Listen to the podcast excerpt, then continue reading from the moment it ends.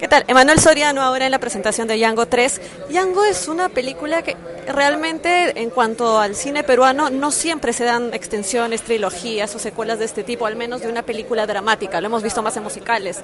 ¿Cómo sientes tú el impacto de Yango con respecto al resto del cine peruano? Sobre todo la tercera. Bastante, ¿no? Porque de hecho se esperó tantos años, ni siquiera se esperó, no se esperaba más bien que haya una segunda parte en algún momento y después de 17, 20 años apareció una y ahora esta tercera aparece después de poco tiempo, ¿no? De hecho, creo que hay mucha expectativa y, y, yo me alegro de, participar de, este tipo de películas porque cine de acción hay mucho, ¿no? Entonces, y de la manera, también con los recursos que tenemos y la manera como lo puede contar Aldo, ¿no? Que Aldo es como la pieza clave para, para poder, dónde pone la cámara, cómo, cómo pone la iluminación, cómo da todas las indicaciones para lograr lo que se logra, contarlo de esta manera y ser muy específico y, detalloso en el guion, que es lo que muchas veces carecen, carecen muchas películas.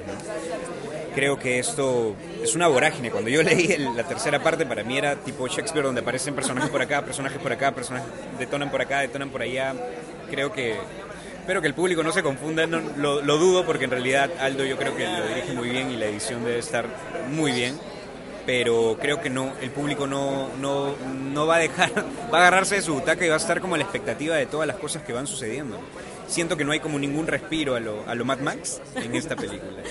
Oye, qué buena comparación. ¿Y cómo inesperado? Pero es verdad, el cine de acción no está tan explotado aquí. Sí, por los presupuestos, definitivamente, ¿no? Es, es difícil apostar ello y, y definitivamente el público también eh, ya ha tenido como muchas decepciones en relación al cine de acción, que les han vendido una cosa y finalmente en la sala les dan otra.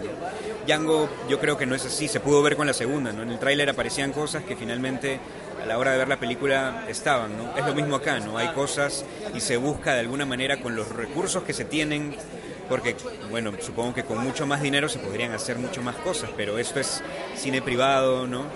Hay necesidad de inversiones y también es una película relacionada al crimen en el Perú, entonces también la idea no, no es como eh, ensalzar el crimen, sino saber qué hay debajo de todo esto, ¿no? ¿Qué, qué es lo que sucede. Mi personaje, yo agradezco en el guion que haya visto este, que haya habido esta escena entre Giovanni y conmigo, en la que se ve la humanidad de Montana, ¿no? En la que se ve que se quiebra, en la que ve, en la que ves qué es, de qué es lo que carecen, que es la presencia del padre.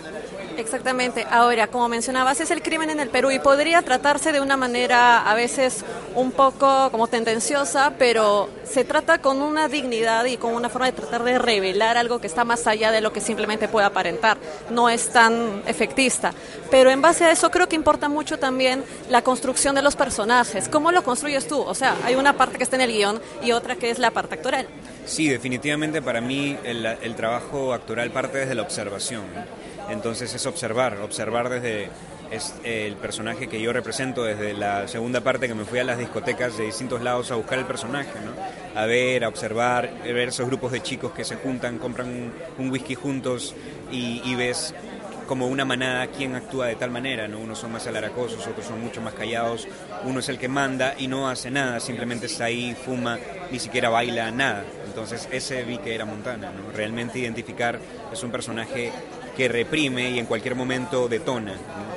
Entonces esa observación es la que te ayuda a construir el personaje y finalmente creo que todos los personajes son posibles en todo el mundo. ¿no? Puedas interpretar cualquier tipo de personaje porque finalmente lo que vas a partir es de ti.